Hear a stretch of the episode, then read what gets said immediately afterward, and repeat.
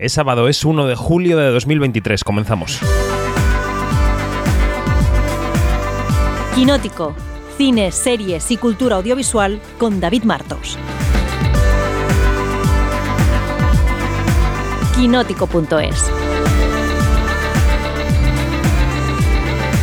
Y comienza también la segunda mitad del año, mientras Madrid celebra la tradicional manifestación del Día del Orgullo y nosotros estamos clausurando la edición número 38 del Festival Cinema Jove aquí en Valencia. Hoy vamos a hablar con su director, con Carlos Madrid, que nos contará el palmarés, con algunos de los premiados de la edición y con algún cineasta valenciano en un momento en el que hay aquí preocupación, preocupación por el contexto político. Las últimas elecciones autonómicas y municipales dieron como resultado gobiernos de la derecha y la ultraderecha en Valencia y preocupa la continuidad de un sector audiovisual valenciano diverso e inclusivo de eso y del cine que ha mostrado el Cinema Jove este año. Vamos a hablar con los, con los cineastas, con los premiados en los próximos minutos en este programa especial. Soy David Martos y esto es Quinótico. Pues lo dicho, Quinótico 368, Quinótico especial desde el Cinema Jove. Estamos en los camerinos del Rialto, aquí en Valencia. Ponemos un poco de música y recibimos ya al director del festival, que es Carlos Madrid. I get rico en Bitcoin. Pese rico en cripto. Pese rico en cripto. I get rico en Bitcoin. I get rico en Bitcoin. Motherfucker buy Bitcoin. Haciendo el dinero sentado en la silla. Tengo Satoshi, Satoshi, Satoshi, tú eres un mano de mantequilla. No me rayes con tu fudeo. Tengo manos diamantes, yo lo holdeo. El mercado está bullish, yo tengo FOMO. Ahora soy Lori Nakamoto. I get rich en Bitcoin. Pese rico en cripto. I get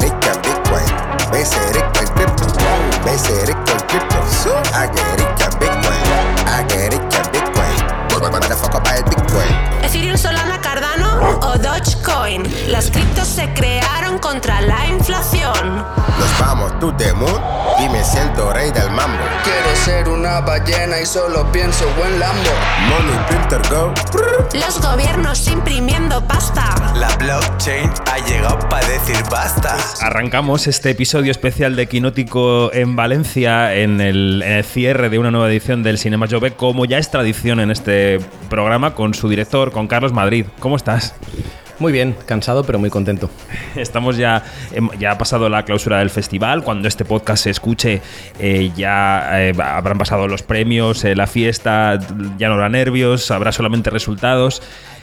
Si te parece, antes de entrar en, otras, en otros terrenos, vamos a hablar del palmarés. Este año, ¿cuál ha sido el, resultado de ese palmarés? Sí, hemos tenido La Luna de Valencia, al mejor largometraje, ha recaído en Blue Again. Ha sorprendido, no porque no nos guste, nos parece una película eh, muy buena y además que eh, el trasfondo de la adolescencia y bueno, a, las, chicas de universidad eh, retratadas en la película está hecho de una manera muy madura, intensa, reflexiva, elocuente. Y son y es bueno se va se va para el otro lado del globo en nuestra nuestro premio más nuestro premio de mayor cuantía y, y el premio principal en el premio mm, en La Luna de Valencia, el mejor cortometraje, debo decir, ya que me lo preguntas tú, que has, tenido algo que ver, ha sido para La herida luminosa de Cristian Avilés. Eh, cuyo cortometraje estuvo en, la Berlinal este año y digo que has tenido que ver porque creo que algo le propusiste que presentara para Cinema Jove. Bueno, yo le dije que, ya, que ya que era un corto de un chaval joven que estaba en Berlín, pues me parecía un sitio propicio para presentarlo, ¿no? Y vamos, así fue y se ha llevado el máximo galardón de entre 57 cortos seleccionados de entre más de 1.200 presentados.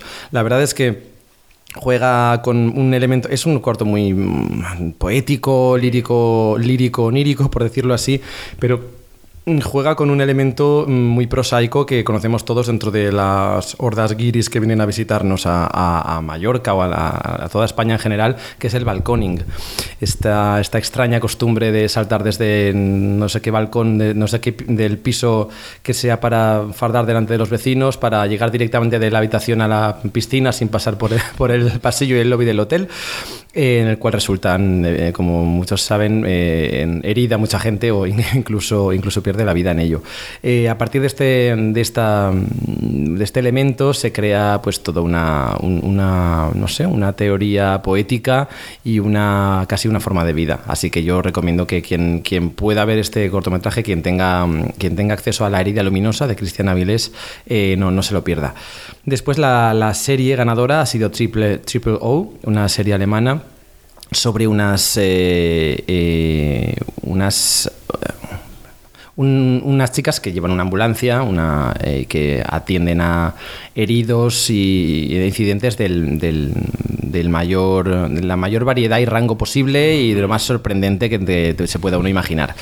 Luego me gustaría hacer hincapié que aunque este, este premio ya, ya estaba dado de antes y es algo que hemos elegido desde el propio festival, pero que es María Caballero, la, la acreedora del premio En Futuro de Cine.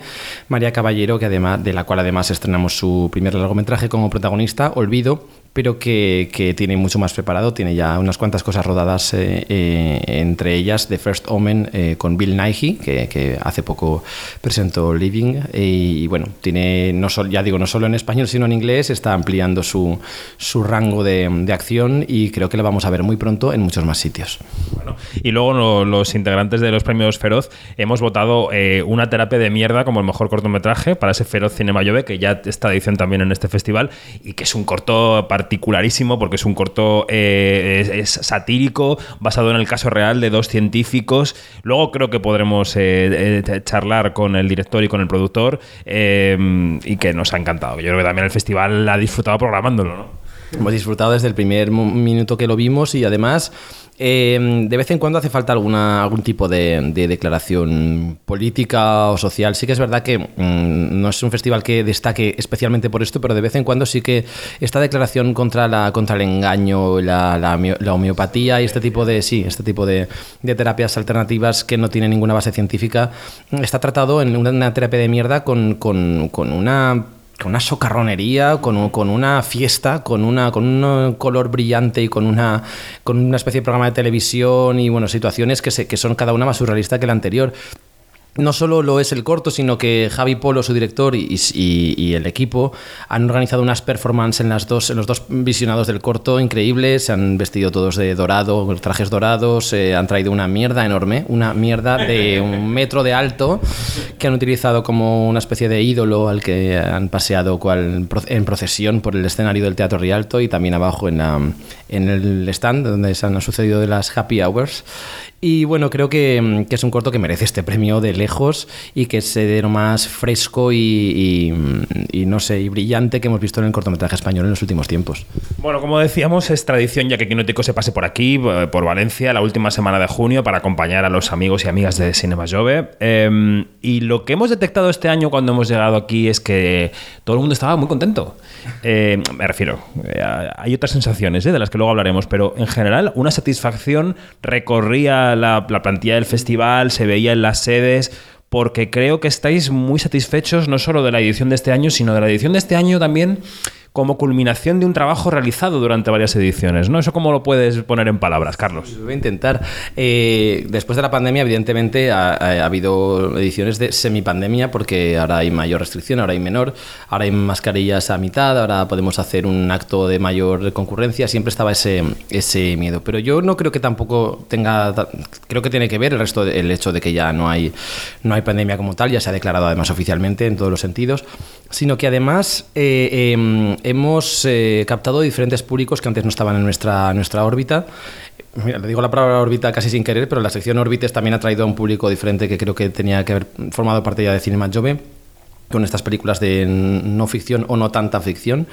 Y además creo que por distintas razones de públicos concurrentes, por de- mayor quizá campaña que hemos realizado en otros sentidos, por mm, también en la, campaña física en sí misma que produce el hecho de tener un, stand abajo con música constante, con happy hours, con, con concentraciones de, gente que tiene que ver con el festival y que luego realice ahí pues su, un pequeño pisco labis o una pequeña... Pero que eso provoca que mucha gente, estamos en la plaza del ayuntamiento, esto no hay que olvidarlo, entonces mucha gente se acerca, pregunta eh, y se entera de, que el festival existe. Eh, entonces este tipo de iniciativas que, han existido, existido toda la vida, pero que, tenerlas justo delante de la puerta, pues creo que ha hecho mucho. Y luego ya digo, el carácter de la programación. Como decíamos, este corto, una terapia de mierda, eh, atrae un- al equipo que tiene, pero también eh, a gente que, que lucha contra estas pseudociencias, por ejemplo, a médicos que quieren interesarse por, por esta terapia, pero sim- simplemente, aunque sea para comprobar y cerciorarse de que evidentemente es una terapia de mierda, como bien reza, como bien reza el título. No sé, creo que han concurrido varias cosas en ese sentido, pero también es verdad que el equipo hace mucho en sí mismo, es decir, el, propio equipo es muy cinéfilo, está interesado por lo que programamos, eh, incluso toda la gente que no es programadora. Eh, entonces, antes o después, que creo que muchos círculos cinéfilos de Valencia acaban enterándose mucho antes de que, de que estamos aquí, que tenemos, que tenemos un buen material, aunque esté mal que lo diga. No, no, no, no, está bien que lo digas porque eres el responsable. Está bien que lo digas. Em, bueno, eh, abríamos el programa un poco con este tema. Eh, no se puede evitar el elefante en la habitación. El Festival Cinema Job es un festival financiado desde las instituciones públicas que ahora cambian de manos políticas mm, de una manera muy contundente, porque la derecha y la ultraderecha eh, van a gobernar, están gobernando ya la comunidad, la comunidad valenciana.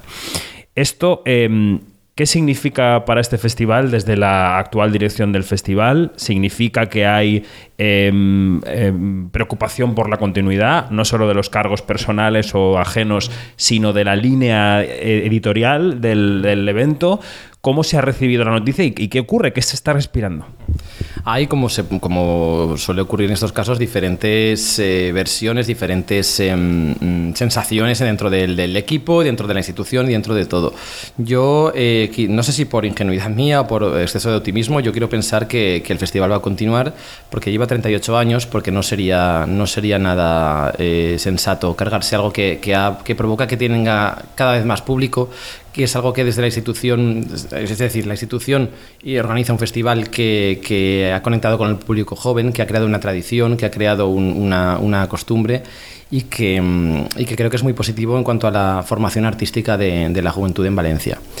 Dicho esto, lo, mm, yo sí que pediría, si es que me escuchan eh, desde aquí alguno de los responsables de, de la institución, eh, de los futuros responsables, es que eh, lo único que pedimos es que se mantenga la independencia de, de- en la programación de la que hemos eh, de la que ha gozado el festival, no solo ahora en esta última época, sino también en la época anterior, cuando, eh, cuando el PP gobernó durante 20 años la Generalitat.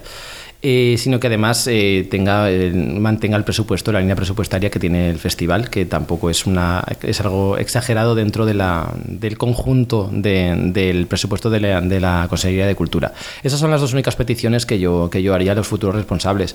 Mm, ¿Qué creo que va a pasar? Pues no sé, en lo personal, en lo mío, yo tengo un, año más de contrato, es decir, yo, yo tengo que hacer la siguiente edición y no digo tengo que, sino que además me gustaría, me ilusiona, creo que el festival en lo personal a mí cada vez me ilusiona más.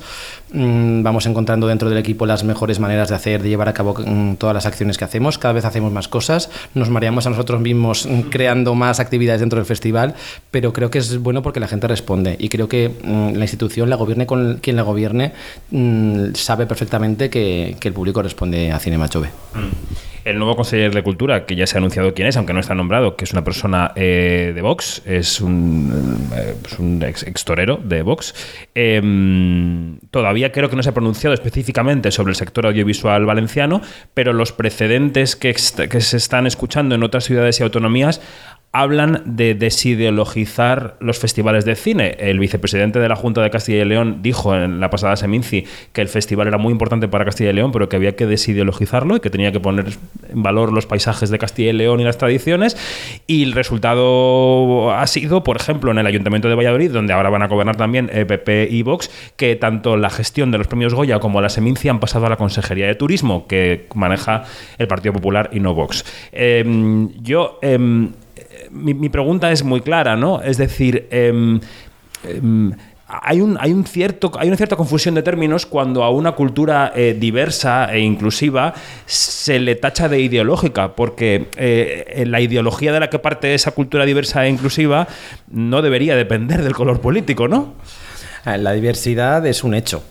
No es nada más que un hecho. Entonces, eh, eh, quien, quien hace cine o un conjunto de personas que hacen cine seleccionadas en un festival, ya sea este o en cualquier otro sitio, reflejan todo lo que existe y todo lo que hay.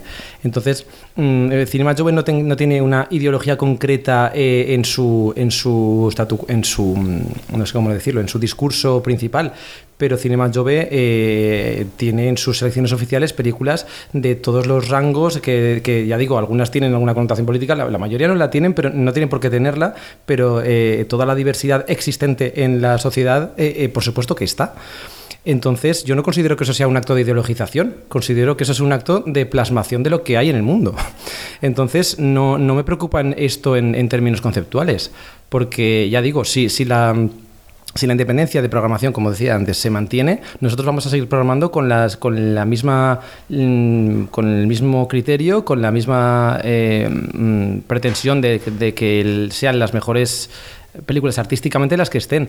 De qué tema vaya cada una eh, es lo de menos, más allá de que evidentemente pues todos los temas están cabiendo, no solo en esta edición, sino en las anteriores.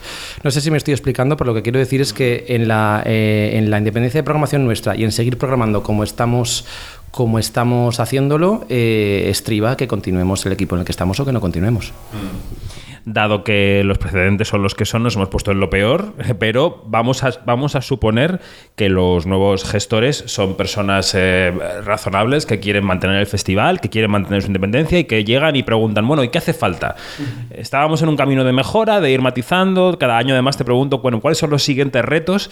¿Por dónde, si Carlos Madrid tuviera esa independencia y el presupuesto para hacerlo, por dónde continuaría Cinema Jove el año que viene? Eh, es, muy, es muy optimista pensar que eh, tanto este gobierno como el anterior hay- hayan venido a preguntar qué te hace falta. Eh, simplemente la dotación presupuestaria de cada, de cada gobierno va, a- va al festival según, según considere, festival, al Festival Danza Valencia, al Festival eh, Segunda Escena, es decir, a los festivales de- del Instituto Valencià de Cultura. Eh, pero esas preguntas de qué te hace falta, mm, creo que nosotros mismos hemos ido pidiendo pidiendo eh, cada vez eh, lo que nos hacía falta y algunas cosas, evidentemente, y no, no- puedo decir lo contrario, se han otorgado al festival y otras que no ha sido posible no se han otorgado. Eh, puesto que tú me haces la pregunta indirectamente, que que- me hace falta, o lo, personalizo, pero que qué le hace falta al festival, insisto, en, en- en en ausencia de injerencias en la, en la programación. Y eh, ya digo que por lo menos la dotación presupuestaria sea la misma. No pedimos mucho más, puesto que mm, creo que el equipo del festival es mm, brillante y sabe hacer con lo que hay muchísimo, muchísimo. Em, no sé, yo, yo no, no me quiero sumar al, pesimismo que hay en mm, ciertos sectores de la cultura. Eh, no por nada, sino porque yo intento dar oportunidad a todo el que esté en lo personal eh, y a todo el que viene. Eh, yo creo que hablando se entiende a la gente y que con quien sea mm, que esté eh, se hablará o preferiría hablar y ver en qué puntos, qué puntos en común se puede llegar. Que a líneas rojas de por un lado y líneas rojas por otro, pues se verá. Pero para eso primero hay que sentarse a hablar. Bueno, pues esperemos que eso se produzca en un momento dado, cuando ya se haya cerrado esta edición, y que haya una conversación y ya, ya preguntaremos a ver cuáles han sido los resultados de la conversación. Carlos Madrid, gracias por todo como siempre y suerte en lo que venga. Muchas gracias, David. Bueno, pues en este preciso instante, igual que Madrid, a eso de las siete y media, con esa traca, puesto que estamos en Valencia, comienza la marcha del orgullo gay en esta ciudad. Fuimos la primera generación que empezó a soñar que se podía ser homosexual y feliz. Vivíamos un momento en que había un deseo de libertad por parte de la sociedad española y valenciana en este caso, ¿no? Y eso se, se veía, se veía, ¿no? Entonces no es como ahora que la gente ha caído con esta libertad, que ya era hora, que también tocaba, porque la gente no sabe lo que sufrimos mucha gente en aquella época. Bueno, pues eh, marcha Carlos Madrid, que es el director de este festival, y eh, estamos ya aquí porque acaba de entrar, acaba de entrar Carlos Jiménez, que es el director del documental Valencia Te Estime. Eh, Carlos, ¿cómo estás? Hola, muy bien, ¿qué tal a todos? Eh, estrenaste hace unos días tu documental aquí en, en Cinema Jove. Lo estamos escuchando de fondo, un fragmento de este documental. Eh, que claro, no solo es el festival adecuado para presentar esta película, sino que es la semana adecuada y no sé si diría yo que es el contexto político adecuado, porque es un documental que recupera la lucha por los derechos LGTBI en eh, la comunidad valenciana eh, desde los años 70 hasta los 2000, digamos, ¿no? que es la base de donde estamos ahora. Yo te quiero preguntar primero cuál fue el impulso, ¿no? ¿Cuál fue el primer impulso para, para dirigir este proyecto? Pues como cualquier cosa que hago, primero es un impulso personal. Eh, yo como persona homosexual que necesito estar eh, concienciada y empoderada de lo que soy, de lo que, de quién soy y por qué lo hago, pues primeramente porque yo no conocía la historia LGTB de, mi ciudad. Y entonces pues eh, luego vi que no solo yo, sino muchísimas otras generaciones de nuevas. Entonces dije, pues manos a la obra, esta historia tiene que, que conocerse. Y eh, claro, lo primero yo supongo que es, o sea, que hay dos vías, ¿no? De armar este proyecto y además se ven en el documental. La primera es la vía del archivo, de buscar qué material histórico hay que pueda documentar todo esto. Y la segunda, la de los testimonios. Entonces, bueno, te quiero preguntar por las dos. Primero, el archivo. ¿Dónde buscaste, dónde se encuentra el material que vemos en el docu? Pues mira, yo te diría que van de la mano. Primeramente porque como no había una, eh, una hoja de ruta eh, que seguir, sino que fui ir, tirando del hilo, que digo yo, eh, llamando a unos o a otros, pues empecé a hacer una lista interminable de gente importante que me decían que había sido como partícipe de una lucha no solo política y activista, sino cultural, artística. Y luego pues ellos mismos tenían materiales suyos en su casa. Entonces pues casi inéditos que no, que, que no habían compartido nunca más o, gente que lo tenía guardado en la caja de, de, su madre, de casa de su madre, de, sus hermanas, y luego pues también a lo mejor algunas asociaciones. En aquel momento no existían a lo mejor los servicios que teníamos hoy en día y que ha sido un poco todo eh, pues coger material de archivo personal. Entonces eh, han ido de la mano de ir buscando gente, eh, primeramente para para, para, pues, para conocer un poco esta historia y quién, quién, un poco es la referente. Yo creo que todos han sido referentes en su momento porque, porque era, una historia de lucha y luego pues los materiales de archivo han tenido que ser eh, prácticamente una, una labor, vamos, eh, hecha a mano. ¿Cuáles dirías que son las joyas, los hallazgos que, destacarías de tu documental? Algo que digas o que te hiciera especial ilusión encontrar o que te parezca que la película aporta mucho, no sé. Pues mira, se me viene a la mente primero una cosa que hicimos nosotros al final, que fue Casa de Rampova. Rampova es un icono pre-queer, eh, alguien que, vamos, tendría que conocerse en todo el panorama nacional. Eh, falleció en, la producción del, documental. Y, bueno, eh, fue la primera vez que la gente entró en su casa, ¿no? Allegados suyos, y claro, tenían que mm, desalojar todo porque iban a vender esa casa. Y cuando entraron, alucinaron porque vieron que esa casa estaba pintada, paredes, techos, eh, toda, su toda su obra, eh, un collage inmenso, todo, todo, todo lo que era la cocina, los baños, las habitaciones, y nosotros por primera vez pudimos entrar con unas cámaras y grabarlo. Entonces, no solo se explica en el, eh, con, un testimonio como era, sino que por primera vez la gente va a ver esa casa. Y luego, pues, lo segundo que se me viene a la mente, pues, un montón de, de, actuaciones de transformistas. Nos pensamos que las transformistas acaban de llegar ahora, yo qué sé, pues, el panorama nacional con la prohibida, ¿no? Y nos encontramos que eh, antes de, incluso en, la, en, la, época franquista, ya existían transformistas y, y en Valencia había muchísimas y eran buenísimas y es que vamos a poder conocerlas. Y en cuanto a los testimonios, enseguida hablaremos un poco de la tesis del documental, pero testimonios, eh, ¿a quiénes podemos escuchar en tu, en tu docu? Pues mira, desde eh, panoramas muy reconocidos nacionalmente como es Tony Poveda, eh, director del, del, Pedro Cerolo, Miguel Ángel Fernández, que, es coordinador general de la CLGTB, que, que, no solo hicieron la lucha en Valencia, sino ya en todo el panorama nacional, que fueron la primera pareja, de hecho, en salir a la palestra, en, entrar en, un en la portada de un dominical del mundo que eso es maravilloso. Eh, y luego vamos a encontrar pues, otros, otros testimonios eh, maravillosos eh, que, pues, que son artistas a lo mejor del, del VIH, luego pues, activistas sobre todo del panorama valenciano en, en, Valencia, La Margot, que es como nuestra estrella en el, transformismo valenciano y, y, nacional, ¿no? una de las figuras más importantes, Rampova como, como estaba comentando antes también, que es un, icono prequeer, y así pues muchos otros que, que en fin, que vamos a, eh, a conocerlo, pues incluso Manuela Trasovares, ¿no? Que, no, que no aparece pero como testimonio, pero sí aparece en, en, ese famoso Tira la Copa, ¿no? Manuela, que, que, aparece ahí. Y en cuanto a la tesis del documental, claro, eh, yo creo que viene a reforzar una idea que ya, que ya tenemos todos un poco en la cabeza, que es que la, el la consecución de los derechos es un proceso, está en marcha, no, no, se, no se alcanza una meta y uno ya se olvida de lo consolidado, sino que es un camino y ahora estamos en unos días en los que se ve que también puede haber retrocesos en ese camino. Pero, eh, ¿cómo describirías ese proceso de, consecución de derechos en la comunidad valenciana? ¿Qué, qué te has encontrado? ¿Cómo fue el camino? ¿Cuáles fueron las etapas? ¿Cómo se llegó desde la transición hasta donde estamos ahora? Pues bien, eh, es interesante lo que, me, lo que me preguntas porque yo solamente he elegido un periodo que es hasta el año 2000. Del 2000 al 2023 no lo he contado todavía. Primeramente porque este año, o sea, este este periodo desde los 70 hasta los 2000 eh, ocurre una cosa, fallece Franco, eh, se va atrás una dictadura y comienza una transición que es una transición de eh, libertad absoluta, ¿no? Eh, o, por lo menos de intentarlo, y una liberación sexual, como dice el Titi en el Libérate.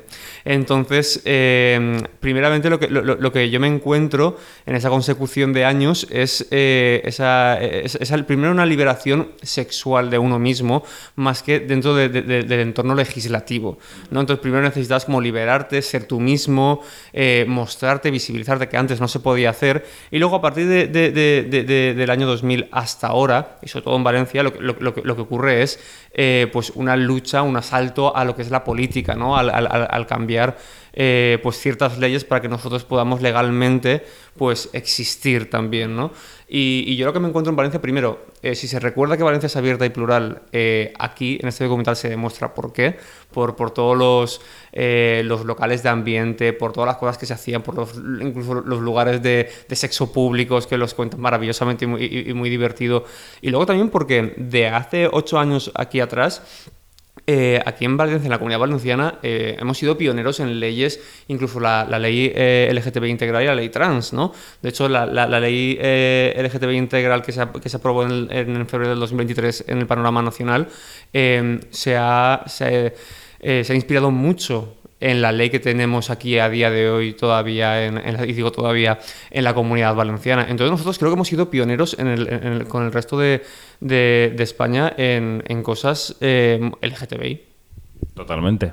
En las últimas elecciones municipales y autonómicas ha arrasado la derecha. Bueno, no sé si ha arrasado, pero bueno, ah, tiene la mayoría, la, la derecha y la extrema derecha, que le apoya para gobernar, tanto en el Ayuntamiento de Valencia como en la Comunidad Valenciana, aunque todavía no está constituido el gobierno. Y claro, viendo los créditos de tu película, tienes financiación pública. Esta película ha sido posible porque ha habido unas instituciones que la han apoyado. Entonces, de cara al futuro, ¿cómo ves el panorama y qué sensación hay en el sector audiovisual valenciano con respecto a lo que se viene encima? Mira, te voy a ser sincero, ya que estamos aquí eh, en confianza. Eh, yo pedí esta- eh, estas financiaciones eh, con un gobierno, en teoría, más progresista que había aquí en la Comunidad Valenciana y en, y en Valencia, y no hemos recibido eh, financiación de, de quien tocaba, ¿no? que era del Instituto Valenciano de Cultura, que es do- do- donde, donde estamos, eh, incluso en dos ocasiones. Claro, te lo planteas diciendo, wow, un documento tan histórico como es el primer documental LGTBI de, de- de la ciudad de Valencia, que hasta el año 2023 no se había hecho nada de eso, ni nada parecido, que no se apoya a las instituciones públicas, me parecía bastante escandaloso. Y de hecho, sí, pues sí, ahora tenemos de, de Apunt, de Presidencia de la Generalitat o de Diputación de Valencia, pero simplemente ha sido porque yo lo he tenido que pelear eh, y hemos tenido que y hemos conseguido eh, financiación, pero eh, con junto con la productora, pero de una forma un poco insuficiente, ¿no? O sea, lo hemos sacado, pero no hemos tenido herramientas ni, ni- ni herramientas económicas suficientes como para hacer un documental verdaderamente digno. Y esto lo estoy diciendo hasta hoy que hemos tenido un gobierno así. Entonces, eh, si tú me planteas eh, eh, hacer una segunda parte o hacer algo parecido con las nuevas instituciones, ya te digo que de entrada que, que- que- que ni de coña. O sea, quiero decirte, y es que el panorama audiovisual aquí en, en Valencia, pues lo ocurre con la productora que ha confiado en mí, que es Upic Productions, es que no hemos conseguido financiación aún teniendo un gobierno de, izquierdas. No, no, claro, lo que dices es muy interesante, porque a veces se achacan las... em, ¿cómo, se dice? Los desencantos de la población con la izquierda porque no acaban de atender las peticiones de, de que surgen de esa población, ¿no? Y que justo me cuentes esto, pues es un indicador, uno, el que sea, de que quizá se podía haber hecho más y mejor en ese terreno. Claro, o sea, yo creo que, ahora hay que hacer una, una etapa, bueno, ellos tienen que hacer eh, una etapa de, reflexión porque, porque, claro, tú tienes que apoyar y tienes que apoyar a, todo el sector LGTBI. Yo digo siempre, no ha habido interés en, que este documental eh, se, sacara. ¿Por qué? Porque no venía de ellos mismos. Si la iniciativa hubiesen tenido pues la Generalitat, si lo hubiese tenido algún tipo de asociación, vamos, habrían hecho eh, un documental a lo grande, con una millonada, con un estreno brutal, y sin embargo, como lo hice yo, porque al final yo no dejo de ser una persona de 29 años que ni he vivido ni tan siquiera esta, esta etapa, y he tenido que luchar con sudor y con lágrimas para, para poder sacar este proyecto adelante. Entonces, yo creo que tienen que tener una, una, etapa de, de reflexión de tener que que apoyar y apostar por, por, este tipo de, ya no solo conmigo, sino con cualquier otro tipo de gente que quiera apoyar al sector LGTBI. ¿Cómo pinta la distribución de esta película en cines? ¿Tenéis idea de esto? ¿Cómo, ¿En qué estáis peleando? Pues mira, hemos tenido un, un, absolutamente maravilloso que es el único del Festival de Todo Cinema Jove que ha quedado eh, sold out en dos semanas. Entonces, hay mucho interés. Me alegra porque al final eh, la sociedad valenciana tiene interés en conocer su, eh, su historia. Entonces, ahora nos vamos a embarcar en, una, etapa de festivales, eh, para que la gente pueda verlo en festivales. Eh, nos presentaremos a todos los premios habidos y por haber. Yo creo que, en España, en su conjunto, creo que en todas las poblaciones y municipios eh, nos van a tratar muy bien, porque van, a, conocer más cómo fue Valencia. Y, luego, en fin, también tiene a punt los derechos para dentro de, un año poder salir eh, y emitirse. Y ahora, pues bueno, lo presentaremos a todas las plataformas, lo venderemos a quien sea, porque yo creo que es un documento muy histórico y muy importante que creo que, que mucha gente le puede interesar. Pues estamos completamente de acuerdo. Ha sido una conversación con Carlos Jiménez, que es el director de Valencia Testime. Gracias eh, y que vaya muy bien, que creo que te vas al orgullo a Madrid. Sí, creo que hay que seguir reivindicando y a seguir publicitando la, la, la historia de la GT de Valencia. Así que muchísimas gracias por, por, vuestra confianza y nos vemos muy pronto. Gracias, hasta ahora. En 2009, gracias. un compañero de la carrera, Fernando Cervera, y yo decíamos que había una nueva terapia alternativa capaz de curar todo tipo de enfermedades, utilizando una mezcla de imanes con caca, la fecomagnetoterapia. Como era una parodia, dijimos que cuanto menos caca hubiese, más poderoso sería el medicamento. Ajá. Y esto que escuchamos de fondo es una, un fragmento de una terapia de mierda, es así, un cortometraje que dirige eh, Javier Polo y que eh, produce y coescribe Juanjo Moscardo. Y aquí están los dos. Hola Juanjo, ¿cómo estás? Hola, muy buenas. Y Javier, ¿cómo estás? Encantado de estar aquí. Al que hemos sacado de un encuentro, no sabemos muy bien qué, pero que lo ha dejado todo por quinótico. Sí, sí, me ha tocado salirme y quedar fatal, pero, pero bueno, todo sea por la cabeza. Bueno, una terapia de mierda, que es un título impactante y es un corto también muy impactante, además un corto con una producción visual eh, muy, muy potente. Que, mmm, bueno, no sé por, por, quién empezar. Voy a empezar contigo, Juanjo. Eh, mmm, ¿Quiénes son Mariano Collantes y, y Fernando Cervera?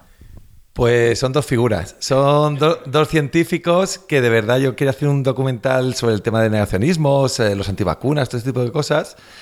Y, pero no quería que fuera el típico documental que salen científicos azotándote la chapa y todo. De repente digo una charla de Mariano y Fernando que explicaban una cosa que hicieron, pero de una manera divertida y que daba con el tema y criticaba el tema y daba que reflexionar mucho más que cualquier otro peñazo. Yo que suelo hacer comedia dije, wow, a esto, este tema hay que tratarlo así.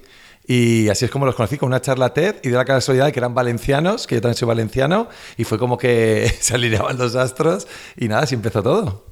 ¿Y cómo te planteaste la dirección de esta locura? Porque es un corto que, que eh, fic ficciona lo documental o aborda desde un punto de vista humorístico y ficcionado algo que sí ocurrió.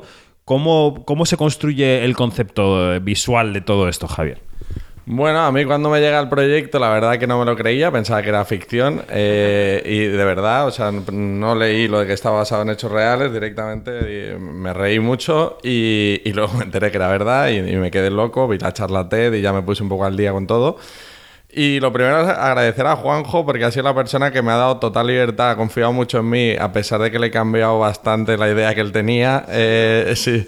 Y primero que nada. Pero para bien. Pero para bien. No, primero que nada, aprovechar para darle las gracias. Eh, y la verdad es que a mí, al leerlo, lo único que se me ocurría era hacer una parodia de la parodia. Entonces, eh, las, lo que yo leía me llevaba unas imágenes de, de, de cómo es que, que puedas mezclar imanes con caca para curar, ¿no? A mí era todo tan kafkiano y tan loco que entonces pues, las imágenes eran para mí muy evocadoras. Eh, entonces lo llevamos a plató, hicimos como, como una producción muy, muy visual y la idea general era como eh, llevarlo a este mundo casposo de, de la venta, eh, la teletienda y todo, todo este mundo de vender productos como el crecepelo o el Just Extender o este tipo de cosas y lo llevamos como con dorados, con escenarios recreados, como todo mucho, a mucha fantasía y color que es lo que a mí más me gusta. Bueno, es, el autor del creador del misterio del Pink Flamingo, ¿no? Correcto, sí, la verdad es que ya se va viendo un sello que, he ido trabajando estos años. Eh, justo acabamos de, de hacer también un- una colaboración en un documental de, de Juanjo, que dirige Ana Ramón, que también estuvo en el, en el corto. Bullrun, que hemos hecho un, un videoclip con Lori Money que es pura fantasía y bueno, pues eso, ya creo que cada día hago cosas más zumbadas y, espero que la audiencia algún día me diga que pare, porque si no, no voy a parar. Un poco sello Las Vegas, ¿no? Lo tuyo. Un poco sello Las Vegas. Una cosa así como con cuellos de pico. Muy bien. Eh, vamos a, a profundizar un poco en la historia de estos dos científicos, eh, Juanjo, porque claro, ellos estuvieron dos años eh, preguntándose por qué nadie les desenmascaraba. O sea, por qué nadie eh, les cuestionaba una terapia con mm, mierda que curaba enfermedades y con el, con el- magnetismo y tal. O sea, mm, eh, ¿puedes, detallar un poco la historia? Porque a mí me parece alucinante. Cuando yo vi el corto decía, ¿cómo, ¿pero esto cómo puede ser? Sí, sí, tal cual. Ellos estaban muy indignados con todo el tema de las pseudoterapias, terapias alternativas, como eran ta- tan permisivas. Y, empezó como una broma, o sea, eran universitarios y empezó como de la típica broma que haces con tu de la universidad en esa época, probablemente igual como con unos porritos, unas cervecitas o lo que sea, pero de típico de, ¿te imaginas que hacemos una movida con mierdas y, con imanes y decimos que esto cura, que estar enfermo es una mierda y con lo cual esto va a curar todas las enfermedades? Porque la homeopatía funciona un poco así, se supone que lo que te hace daño, si tomas en pequeñas cantidades, te cura. Entonces intentaron hacer una parodia como muy loca, que ellos creían que al día siguiente pues todo el mundo se diera cuenta, pero lo llevaron al extremo de hacer una página web, se pusieron a hacer una página web muy cutre y muy rápido y lanzar esa broma a todas las páginas web que ellos conocían de terapias alternativas y ese tipo de cosas. Y su sorpresa fue que de repente eh, empezaron a publicarlo como otra terapia más de las muchas que publicaban. O sea, que dijeron, hostia, que nos están dando cuenta de que todo esto es mentira. Y la web tenía un montón de cosas que eran evidentes de que era mentira, eran bromas, eran como bromas internas y todo, porque cualquiera que se parara un momento a admirarlo bien decía, esto, esto, esto es coña. Entonces para ellos fue muy chocante y decidieron dar el siguiente paso, que fue pues, oye, vamos a fomentar a ver hasta dónde llegamos. Y efectivamente, no solo es que nadie se diera cuenta, sino que tuvieron ellos al cabo de dos o tres años que decir, oye, eh, que todo esto es mentira que todo esto no lo hemos inventado, que empezó así y esto es todo lo que hemos conseguido. Y es cuando toda la gente flipó y fue muy bueno porque a nivel mediático dio un impulso muy grande a la idea esta de es que no te puedes fiar de las alternativas porque no hay ningún control para verificar que eso funcione o no funcione. Si saco la nuestra, tened cuidado porque si estáis siguiendo alguna es que probablemente no hay ningún control tampoco. ¿Ellos dónde están ahora? En la cárcel, que nada. No, no. Eh, Están co- comiendo mierda y, y, y manta- y mantados. No, pero es que ellos a raíz de esto que hicieron han tenido un montón de juicios y son muy activos en todo lo que tiene que ver con las acciones contra la o sea, defensa del enfermo y contra las pseudoterapias. Y les han denunciado varias empresas de homeopatía, de otros tratamientos, eh, personajes como el Pamies y esta gente, o sea, tienen denuncias y han tenido varios juicios que nunca han llegado a producirse porque el juez en cuanto le explican la movida cuál es, dice, bueno, es que aquí no hay nada que juzgar, estos chicos tienen la razón, lo que vosotros decís no tiene ningún planteamiento científico, es porque la gente se tiene que creer y evidentemente les dan siempre la razón. Y, pero sí, sí, les está intentando complicar mucho la vida porque realmente están haciendo un activismo muy fuerte y este documental quería ayudar a empujar ese activismo y el mensaje que ellos mandan a la sociedad de ojo con las terapias alternativas que no están demostradas científicamente. Oye, los efectos visuales del corto que tiene ahí su curro, eh, ¿esto eh, en qué punto surge abordarlo así? Y yo no sé si hace falta mucha financiación o no, o muy buenos contactos. ¿Cómo ha sido el proceso de hacer esto? Eh, un poco de todo. La verdad que la labor de, producción ha ayudado mucho porque conseguimos el apoyo de, de de Apunt y de IKA, que, ya es bastante para, un corto como este, tan arriesgado, ¿no? Y sobre todo también a, a buscar aliados. El estudio de animación Wise Blue nos, nos aportó la parte del 3D. Eh, Fenómena, eh, que son unas fenómenas y la verdad es que han hecho un gran trabajo toda la parte de visual, de, de animación 2D y, y gráfico y diseño de- del, del corto. Y luego el, eh, los estudios, ahí también nos asociamos con Inaudita, que tienen todos los estudios y pudimos eh, hacer todo lo que es la puesta en escena allí. Eh, entonces eso, un poco cuatro productoras valencianas unidas por, por esta causa y dándome rienda suelta a mí para hacer mis, mis locuritas, así que así se, se trabaja muy a gusto. Has citado a Punt eh, sobre la financiación, ¿no? Cuando hablabas de la financiación, claro, estamos en un contexto en el que las instituciones, al menos valencianas, están en proceso de cambiar de manos. Estamos en un contexto en el que yo lo que estoy percibiendo en este festival es que la, la cultura, el sector audiovisual valenciano está como mínimo expectante y como máximo un poco asustado con lo que pueda venir. ¿Cómo veis el panorama en Valencia? Pues eso, lo que te has dicho, preocupados y expectantes un poco a ver qué pasa. Es verdad que es una, sería una pena, ¿no? Que hemos avanzado mucho en Valencia en crear una industria, no sé si llamarlo una industria, pero una protoindustria o algo. Sí, que, que sí que estamos sacando cabeza. Es verdad que otras comunidades como Andalucía, Cataluña, País Vasco, Galicia, pues son muy potentes audiovisualmente. Películas valencianas que han destacado, pues siempre cuesta, o series, siempre a punto, o ese tipo de cosas, siempre estaba costando. Yo creo que ahora estamos una generación muy buena de, de creadores, cineastas en Valencia. Y se ha invertido mucho y estaría muy bien que se continuara. Así que es verdad que estamos preocupados porque en otras ocasiones sí que ha habido recortes, no se ha apostado tanto. Y bueno, veremos a ver, pero nosotros vamos a intentar seguir haciendo cosas. O sea que preocupados, pero vamos, con ganas de pelea. ¿Tú cómo lo ves? Mm, Bien, ¿no? Como decía Juanjo, la verdad es que el, el audiovisual valenciano vive un momento de florecimiento y, y hay que destacar que desde Berlanga, por ejemplo, no había habido una peli valenciana de un director o directora valenciana en Cannes y este- el año pasado hubo, este año también, ya son dos años seguidos, eso no había pasado en... en- y, y no solo eso, sino en muchísimos festivales internacionales. Eh, creo que se ha puesto a la comunidad valenciana en el mapa y, y eso es, digno, es objetivo, ¿no? Entonces que creo que es el, el camino a seguir. Ojalá que, que, como dice Juanjo, no vengan recortes, no venga persecución un poco a- a- al sector y todo lo contrario, que hay que sacar en valor lo que se ha hecho. Y, y ojalá pues que lo que dice con muchas, muchas ganas, muchos proyectos, muchas ideas y con queremos seguir, seguir contando historias. A ver si se toma nota de que financiar desde el sector público una cultura diversa e inclusiva pues no tiene exactamente que ver con la ideología, sino que tiene que ver con dar oportunidades a ideas que, que pueden no ser las propias, pero que tienen que existir. Oye, eh, eh, el corto, ¿qué camino tiene por hacia adelante ahora? ¿Qué camino tiene de distribución, de festivales, de premios que pensáis que queréis? Bueno, ha empezado fuerte el, corto, la verdad, porque entramos sin haber estado en festis en los premios Fugaz nominados, que, que fue la verdad que, una sorpresa. Y luego pues ya hemos empezado, pues eh, estuvimos en Ibicine, en Huesca, ahora vamos a ir a Barcelona, al Mecal, eh, aquí en Cinema Chove, que es un, un festival muy, muy potente en el mundo del corto. Y, y quedan unos cuantos que aún no podemos decir, pero la, la idea es, es- es estar este año de recorrido para ojalá llegar a final de año fuertes eh, y con reconocimientos para, para lo que es la etapa de premios que arrancaría con los Berlanga aquí en, en Valencia. A por el Oscar. Vamos, vamos a por el Oscar, no hay duda. bueno, ahora ah, hemos estado hablando mucho de que se ha retirado la- el sistema de shortlist de la Academia de Cine Española. Quiero decir que, bueno, que, que en cierta manera se ha abierto un poco la carrera en ese sentido, ¿no? No, no, el Goya no, a por el Oscar. Nosotros, no, no, el Oscar. No, nosotros siempre estamos con la coña porque es verdad que es un corto que nos gusta mucho a todos, que tenemos que tener un mensaje muy potente. Nos hace mucha gracia la coña de es que este va a llegar a lo más alto, que para nosotros siempre en el mundillo es lo del Oscar. Grandes cineastas ahí que admiramos llegaron a estar nominados a, a corto. Javier Fesser, que estoy currando ahora con él, pues también ha estado muchas veces en el, en el, en el Oscar. No, no sé qué se ha fumado esta mañana, pero bueno, continu- Así que vamos a por el Oscar. No, por la coña es- estamos muy contentos con el corto. Ahora el festival está yendo muy bien y lo que venga pues será genial. Es la coña que tenemos con lo del Oscar. Desde la primera vez que empezamos a hablar del corto decíamos de esto molaría, pero bueno, es nuestra coña. Seguimos teniendo la broma interna de que acabarán los Oscars y eso no nos lo quita nadie y nos da alegría cada vez que lo comentamos. Bueno, pues una terapia de mierda que está aquí en Cinema Jove, después irá a otros festivales y ha pasado ya por algunos. ¿Y qué es, en qué estáis? ¿Qué es lo próximo que vamos a ver vuestro? ¿En qué estáis eh, trabajando ya para terminar?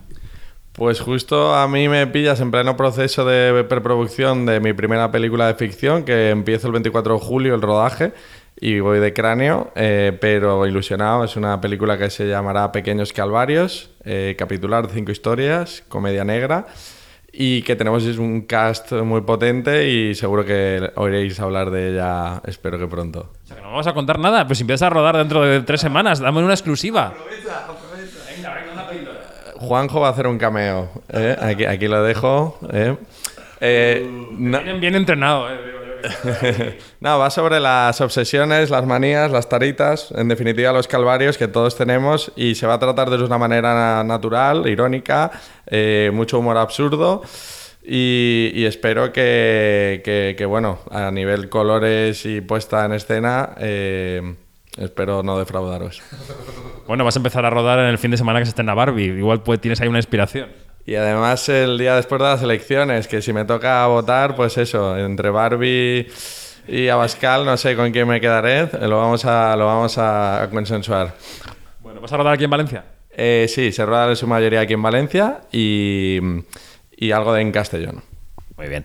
¿Y Juanjo, tú qué? Pues yo como productor en Cinema Chove también tengo Bull Run, que es un documental que, como ha dicho Javi, ha dirigido Ana Ramón Rubio y que Javi ha dirigido una secuencia muy loca con Lorimoni. Y ahora como guionista, es que soy sobre todo guionista, me he metido a producir también algunos proyectos, pero sobre todo guionista. Estoy en una serie ahora para una plataforma con Javier Fesser, que hemos creado María Mínguez y yo, y somos los dos los guionistas, y vamos, es un proyecto que estamos mega emocionados, porque si todo va bien se rodará muy pronto, o sea que será la primera vez que además Fesser rueda algo que no ha escrito él, pero él le encantó el proyecto, entró y para nosotros nos preguntaron, ¿qué, qué director os gustaría que dijera esto? Y nosotros, pues, alguien como Fesser estaría bien. Ah, pues se lo mandamos a Fesser. Y nosotros, no, alguien como Fesser. Y de repente, pues, esas casualidades de la vida le encantó, ha entrado de lleno y, y súper contentos y orgullosos. ¿Y de esto qué se puede contar?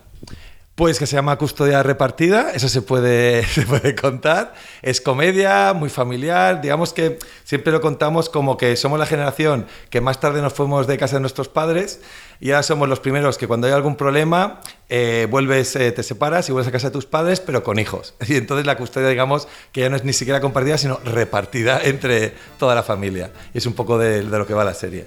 Pues Juanjo, Javier, muchas gracias. Suerte con el corto, con todo lo demás. Gracias, chicos, que vaya bien. Muchas gracias a ti, un placer. Muchas gracias, David. Nunca gana el ganador, siempre pierde el perdedor. Brahma en su trono, el rey de bastos, víctima del desamor.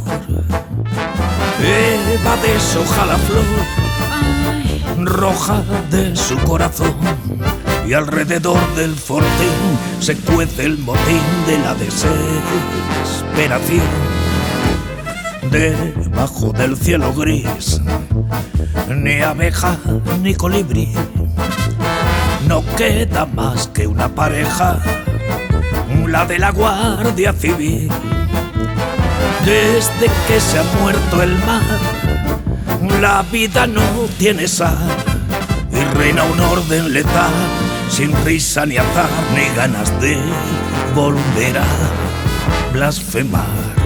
Tiempo después de amanecer, la cosa está más negra que antes de ayer. Se marchitó pronto el limón del limonero de la revolución a los Sanfán de la patria.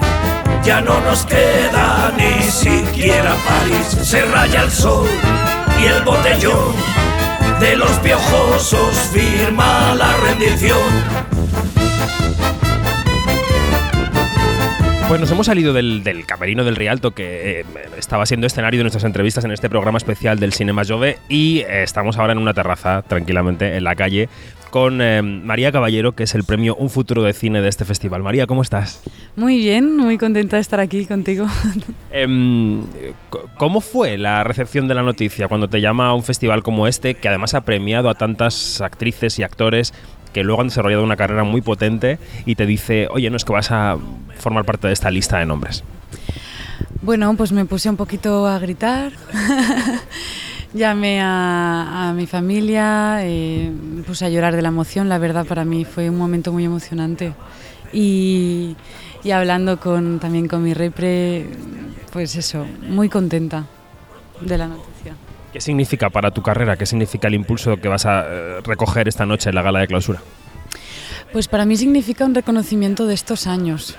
Sé que se llama un futuro de cine, pero para mí habla un poco de lo que he construido para llegar a este presente y de, muchos años de trabajo muy duro, en la sombra, y que de repente sale a la luz, ¿no? Y alguien dice, eh, hemos visto que has estado tantísimos años eh, labrando una carrera y, sacrificando muchas cosas, ¿no? Para conseguir llegar hasta aquí, y te hemos visto.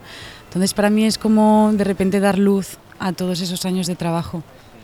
Decías eh, en la sombra, y es verdad, ¿no? Cuando entrevistamos a actores y actrices que consiguen brillar y que consiguen protagonistas en películas importantes, ellos siempre y ellas siempre dicen que la carrera de actor eh, o de actriz es una carrera de fondo, que, no solo consigue, consiste en llegar, sino también en mantenerse y es una progresión, ¿no? En este caso, ¿tú cómo estás viviendo ese camino? Eh, ¿Cómo se construye ese camino piedra a piedra para llegar a, a, bueno, no solo al reconocimiento público, que quizás es una consecuencia, sino también a papeles que te llenen, papeles que puedan demostrar lo que vales?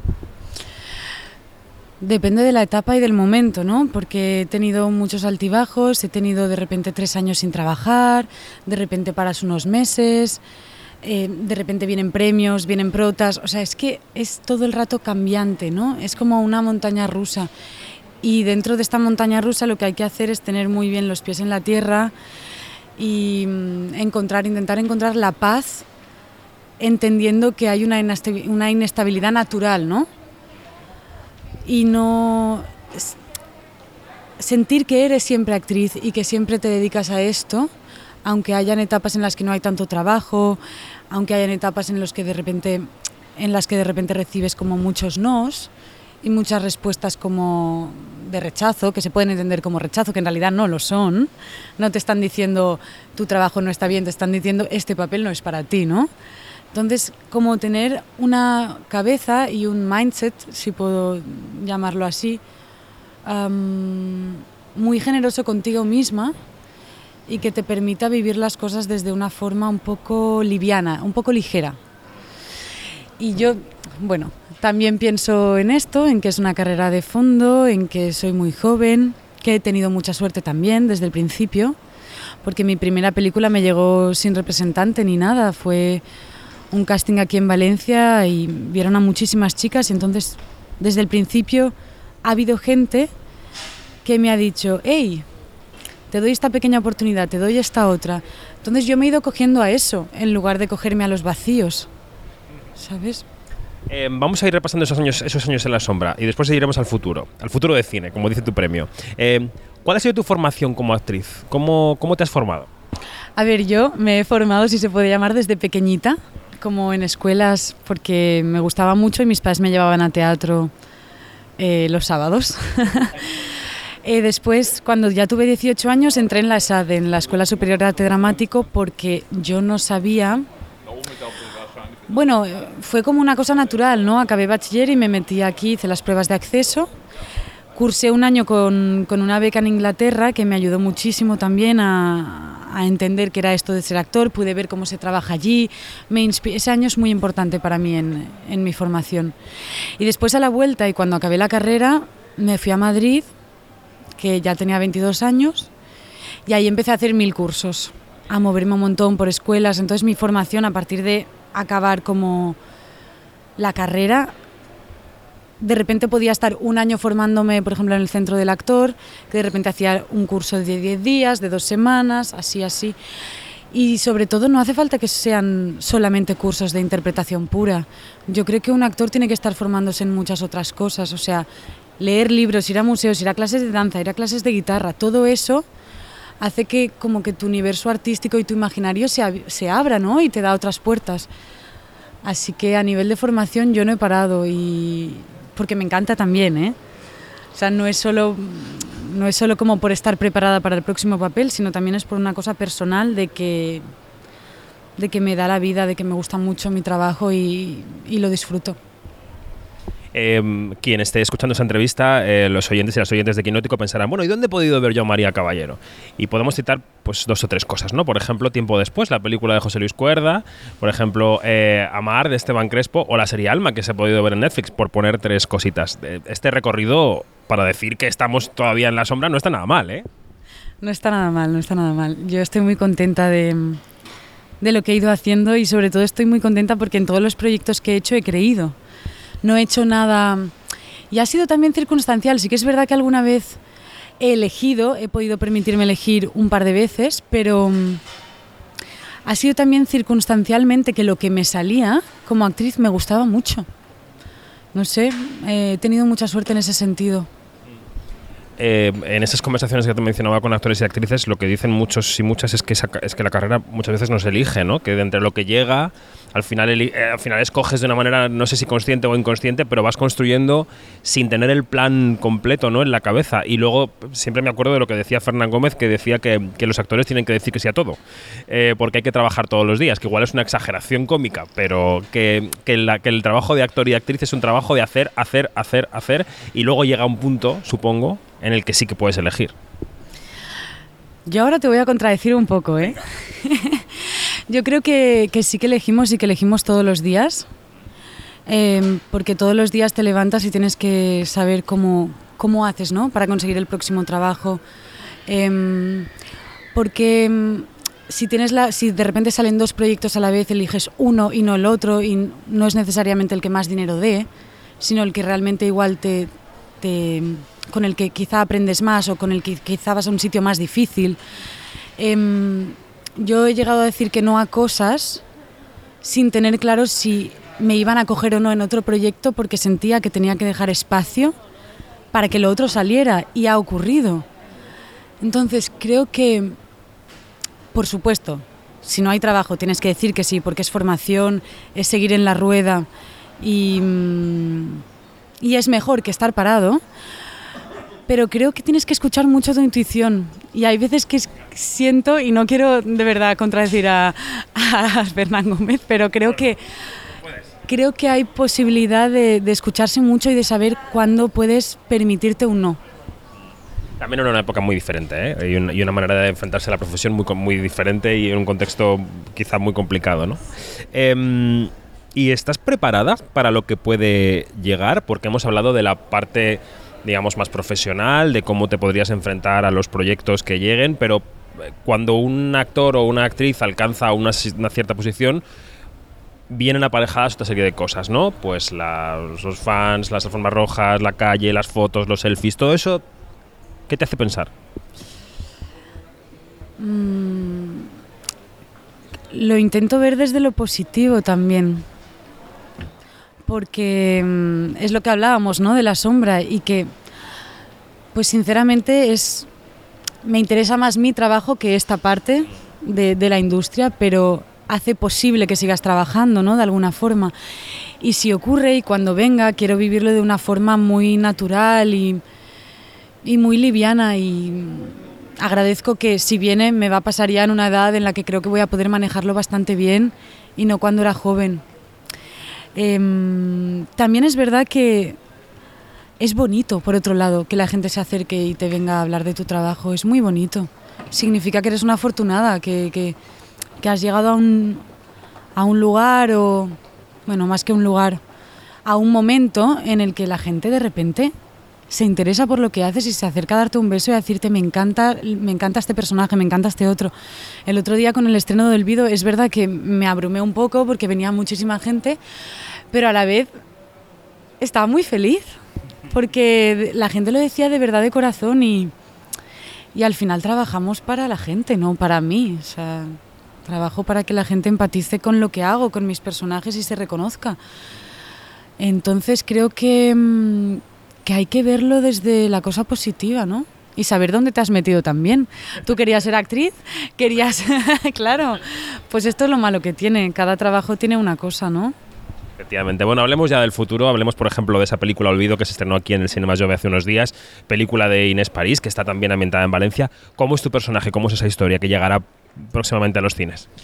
Eh,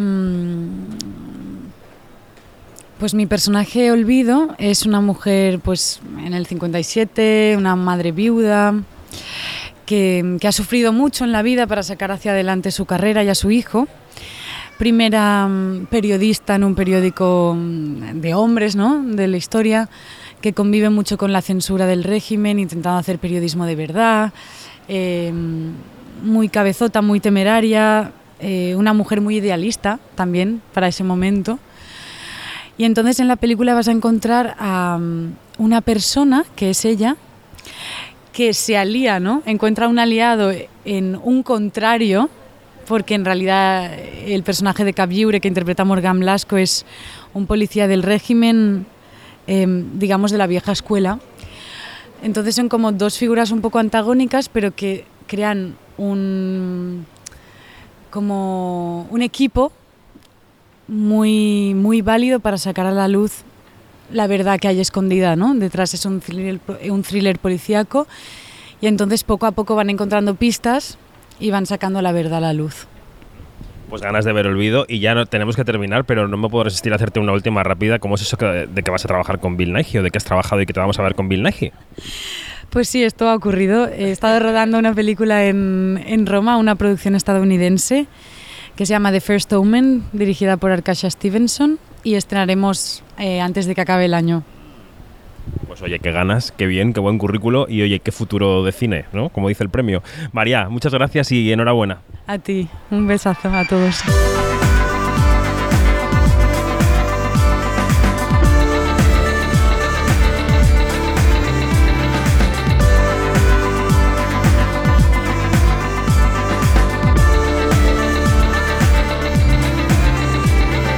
Nos vamos más información en quinótico.es o en nuestras redes sociales donde somos Quinótico, primera con K y segunda con C. Buena semana, adiós.